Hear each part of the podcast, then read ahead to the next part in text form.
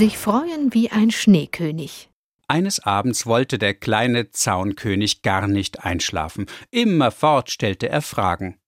Endlich schien er müde zu sein. Doch nach ein paar Minuten Stille fragte er Papa, warum heißen wir eigentlich Zaunkönig? Der Vater wollte schon schimpfen wie ein Rohrspatz, da unterbrach ihn seine Frau.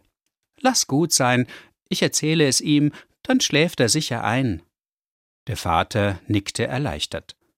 Weißt du, flötete Mutter Zaunkönig, wir heißen nicht nur Zaunkönig, sondern auch Schneekönig, Tannkönig, Meisenkönig und bei den alten Griechen Königlein.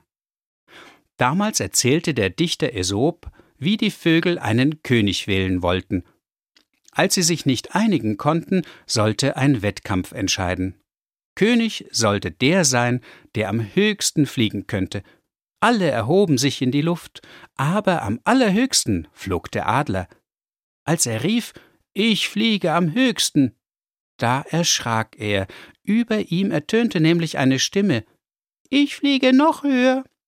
Es hatte sich ein Zaunkönig im Adlergefieder mit emportragen lassen. Und seitdem heißen wir in vielen Sprachen irgendetwas mit kleiner König, und weil wir recht gern auf Zäunen sitzen, nennt man uns auch Zaunkönig. Jetzt schlaf aber wirklich ein. Der kleine Zaunkönig seufzte zufrieden, die Zaunkönigmutter seufzte zufrieden, der Zaunkönig Vater seufzte besonders zufrieden. Es herrschte himmlische Ruhe im Nest. Da rief es plötzlich Und warum heißt es sich freuen wie ein Schneekönig?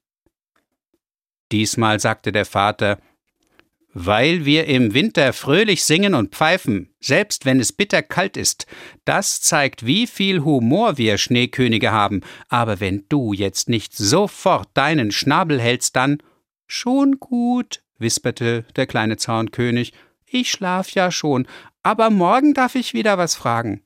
Morgen, ja, morgen, mahnte ihn sein Vater.